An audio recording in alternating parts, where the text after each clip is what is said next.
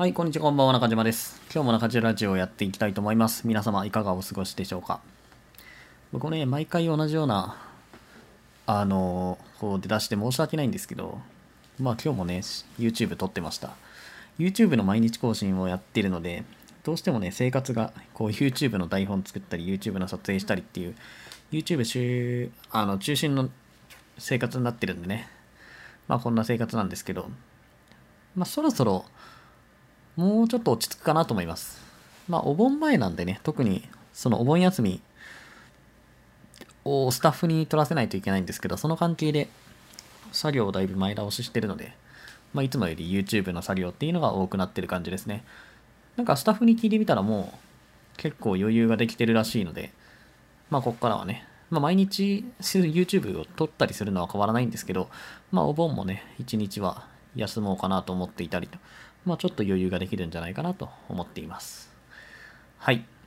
で、今日のテーマですね。今日のテーマはビジネス系 YouTuber の踏ん張りどころというテーマで話をしていこうかなと思います。でね、何かっていうと、まあ僕もビジネス系 YouTuber ですよ。まだまだチャンネル登録者数は少ないんですが、一応 YouTube でね、ブログとかアフィリエイト関連の、まあビジネスにまつわることをテーマに扱っているので、ビジネス系 YouTuber のくくりに入ると思います。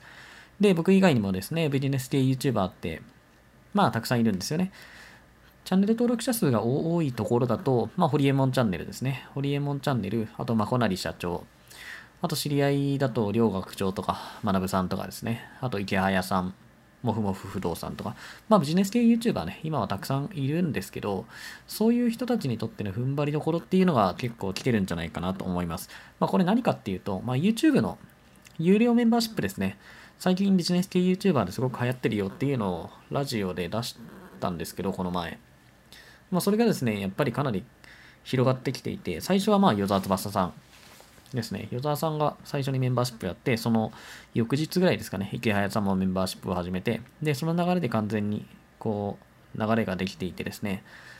まあ、もふもふ不動産のもふさんとか、あと、学さんも始められて、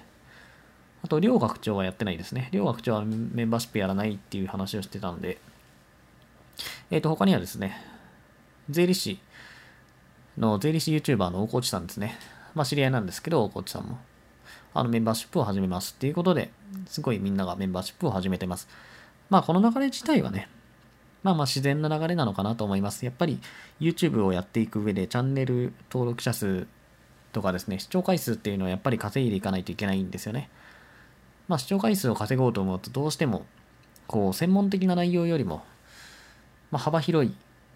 ユーザーに興味を持ってもらえるようなことを扱わないといけないので、どうしてもこう難しい内容よりも簡単な内容。で、すごい専門的な内容よりも、まあ、すぐに誰でも使える役に立つ内容みたいな感じになってきてしまうので、まあ、喋ってる側としての面白さっていうのがどうしてもね、こう半減してきてしまうんですよね。だからビジネス系 YouTuber ってみんな同じようなネタを、まあ最近は取り出してたんですよね。まあ、この有名なとこだと関わってはいけない人5000みたいなまあみんなやってましたけど、まあこういうね、ネタかぶりみたいなのが出てくると。まあそういうのが、やっぱり結構苦しくなってきてたらしいので、まあ僕はまだ始めたばっかりなんですけど、で、その中でまあ有料メンバーシップっていうのが去年ですかね、2019年の多分1月とかに始まったんですかね。僕あんまり、えー、っと、その辺詳しくないんですけど、で、その辺のビジネス系 YouTuber の人たちもみんな有料メンバーシップを始めてると。まあ、有料メンバーシップだったらね、そのメンバーシップに課金してる人し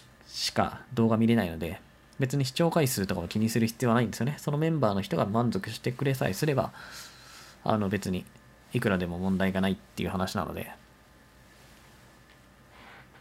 いくらでも、まあ内容は何でもいいっていうことなので、まあ今までとは違ったこうね、動画の出し方をできる。まあ僕もね、結構メンバーシップ入ってますね。えっ、ー、と、大体入ってますね。さっき言った人たちは。まあ、池早さん、学さん、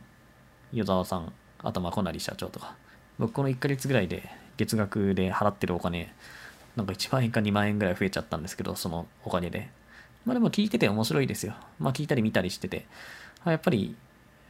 なんだろうな、普通のこう無料の動画では出てこないような話が聞けたりするので、面白いんですけど、まあ、ここでですね、まあ、みんながこう、有料メンバーシップを始めてるっていうところで、やっぱり一つ踏ん張りどころっていうのが来てるんじゃないかなと思います。で、何かっていうとま、簡単に言えばですね、僕みたいにいろんなチャンネルのメンバーシップに登録してる人って他にもいるのかなと思うんですよ。まあ、最初ね、みんなが始めるって言ってどんなものかわからないので、とりあえずは、まあ興味があるものには登録していくんですけど、じゃあその月額費用ですね、払い続けるかってなかなか難しいんですよ。まあ結構ね、その、メンバーシップ2段階でやってる人が多くて、えっ、ー、と、安い方ですね。安い方のプランがだいたい500円ぐらい。で、高い方のプランで3000円ぐらいですね。で、やってる人が多いんですけど、まあ僕はだいたい3000円のプランで入ってるんですよね。で、それだけでまあ、1万円ちょっとぐらい払ってる計算なんですけど、月に。まあ僕は一応自分で会社を持ってるので、その1万円ぐらいね。まあこれでも仕事のためなので、仕事のビジネスアイディアとかを知るためって思えば全然払えるんですけど、そうじゃない個人の人が1万円ってすごくしんどいじゃないですか。月1万円の、こう、サブスクに課金するってなかなかだと思うので。まあもちろんね、そんなね、全部1万円その出てくる人出てくる人に課金してる僕みたいな人っていうのは、ね、個人では少ないのかなと思うんですけど、それでも、まあ一つじゃなく、二つとか登録している人はいるんじゃないかなと思うんですよね。で、そうなるとどうなるかっていうとですね、まあ来月とか、再来月の段階で、やっぱり、あ、この人のやつはいらないな。こっちの人だけに絞ろう。みたいなのがかなり出てくるんだろうなと僕は思うんですよ。まあだから例えば、あの、池早さんのメンバーシップと学さんのやつに登録してて、どっちも登録してるけど、まあ自分は学さんの方が合ってるなとか、池早さんの方が合ってるなとか、まあそういうことですね。まあそういうことで、まあ今ね、結構、まあいろんな人のこう、えっ、ー、とメンバーシップに登録していると、こうみんながね、何人ぐらい登録してくれましたみたいなのを結構そのメンバーシップ内だけで言ってたりするんですよね。で、おおむね聞いている限りはやっぱりみんな想定以上にその登録してくれる人がいるっていう感じですね。うん、まあま新しいのもあるし、こう話題なのでね、メンバーシップを始めるみたいなの、結構だからそこに登録者が集まったりするんですけどしてるっぽいんですけど、だからその状態が続くことはないんじゃないかなと僕は思っています。まあもちろんね、あの、こう新しい登録者っていうのは出てくると思うんですけど、今までのこう既存の登録者っていうのはどんどんえっ、と、分かれていくと思うんですよ。その自分の好きなものに、好きなチャンネルのメンバーシップに対して。だから、ここを一個踏ん張りどころで、ここを踏ん張らないと、こう、ドロドロっと来月ぐらいにやめられてしまって、まあ、どこか別のチャンネルに行ってしまう可能性もあるんじゃないかなと思っています。だから、今ですね、多分ビジネス系 YouTuber のメンバーシップって、みんなこう、今までこのネタを喋りたかったけど喋れなかったんだよねみたいなことを結構喋ってると思うんですよ。まあそれはね今までのこの無料動画では言えなかった鬱憤じゃないですけどまあそういうのを有料メンバーシップの方で発散してると面白いんですよコンテンツ自体は。僕みんなみんなのねメンバーシップの動画結構大体見てるんですけど漏れなく面白いですね。まあ池早さん、学さん、あと与沢さん。まあ、若ない社長はちょっと違うんですけど、まあ同じようなメンバーシップですね。まあ面白いです。はい、ただそれが、だからそういう感じで、自分の出したいコンテンツを出していくってもちろんそうなんですけど、まあそこのメンバーシップっていうところに対してもですね、やっぱり何かしらのコンセプトとかテーマっていうのが偏ってくるんじゃないかなと思います。まあただただね、その運営者の方の喋りたいことをメンバーシップでも喋るっていうのだと、なかなかあの、なんて言うんですか。登録してもらいにくい。登録というか継続してもらいにくいと思うんですよ。でも、何かコンセプトとか切り口を変えることで、やっぱり登録を維持できると思うんです。まあ、例えばね、極端な話、あの僕がじゃあメンバーシップをやりますと。で、ブログとかアフィリエイトに関するテーマなんで、まあ、メンバーシップでもブログとかアフィリエイトに特化したことで、こう、無料動画では喋ってないこととかね、無料動画の方にはないコンテンツっていうのをメンバーシップで出していきますと。まあそういう風にするとですね、結局ブログとかアフィリエイトに特化したメンバーシップってないと思うので、YouTube、今見てる範囲ではですよ。だからブログとかアフィリエイトっていうのをすごく学びたい人は僕のところに登録してくれるんじゃないかなと思います。それはもちろんね、池早さんのチャンネルでもえっ、と、学さんのところでも、ブログとかっていう話はあるかもしれないんですけど、結局他の話も、えっ、と、結局いっぱい混ざってきちゃうので、まあ、投資とかね、そういう話だったり、他の話も。でもやっぱりブログとかアフィリエイトをやりたいんだったら、ブログとかアフィリエイトに特化してるものの方がいいじゃないですか。当たり前なんですけど。まあ値段があれですけど、1本あたりの価格っていうのがね、だってブログとかアフィリエイトやりたいのに、投資の話をされても別にその投資の話はね、そんなに興味ないわけじゃないですか。それならずっとブログとかアフィリエイトの話をしてくれてる方が、なんだろう、そのコスパがいいと思うので。だからなんとなく、今はそこまでね、メンバーシップに、こう、コンセプトとかっていうのがあるわけじゃないんですけど、どんどん、こう、継続率とか、そういうのを考えると、メンバーシップっていうところも、まあその辺のね、あの、方向性みたいなのがどんどんみんなね、出てくるんじゃないかなと思います。まあ今はまだね、ほんと始まったばっかりで、まだ多分みんなが手探りな状態でやってるので、全然ね、その方向性を決めるみたいなところまで行ってないと思うんですけど、それぞれのメンバーシップもね、方向性がかなり決まってくるんじゃないかなと思いますね。学さんだったらこういう方向、池早さんだったらこういう方向とか、大河内さんだったらこういう方向、湯沢さんはこういう方向みたいなね。うん。まあみんながね、その今はビジネス系 YouTuber なんで、ビジネス、お金を稼ぐっていうことに幅広くフォーカスして、やっぱり話をしてたりするので、まあ株のことだったり、投資のことだったり、情報発信のことだったり、あとはビジネスモデルのことだったり、まあ決算とかですね。世界の GAFAM の決算の話だったり、まあ自社コンテンツの作り方みたいな、そういう感じで幅広くやってるんでね。はい。まあ、ここですね。で、メンバーシップですね。あの、YouTube のメンバーシップ。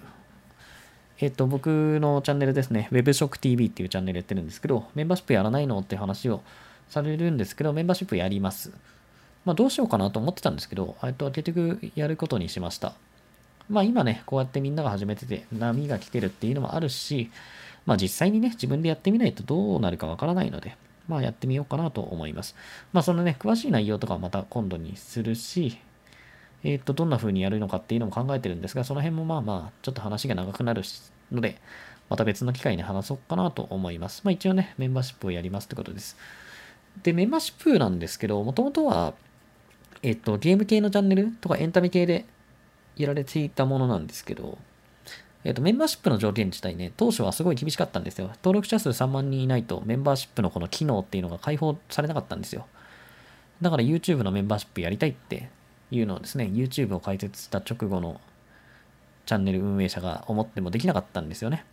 で、僕もね、できなかったんですよ。まあ、うちのチャンネルもね、3万人とか全然いないんで、まだ1万人もいない。まあ、今月ぐらいで多分1万人いくかなっていうぐらいなんですけど、だから全然、あの、まだ到達してなかったんですけど、最近見たらですね、メンバーシップが開放されてました。どうやらいろんな話を聞くとですね、その3万人っていう条件がかなり緩和されていて、まあ、もっとチャンネル登録者数が少ないところでもメンバーシップを使えるようになってるらしいです。まあ、うちもね、だからその関係でメンバーシップを使えるようになったんで、まあ、だからもともとはまだまだね、その3万人超えるまで使えないっていう話だったんで、あまあまあ、その YouTube のメンバーシップは3万人超えてからだなと思ってたら解放されてたんで、あじゃあやろうかなっていうことで、まあいろいろね、考えてます。まあうちのメンバーシップは基本的には、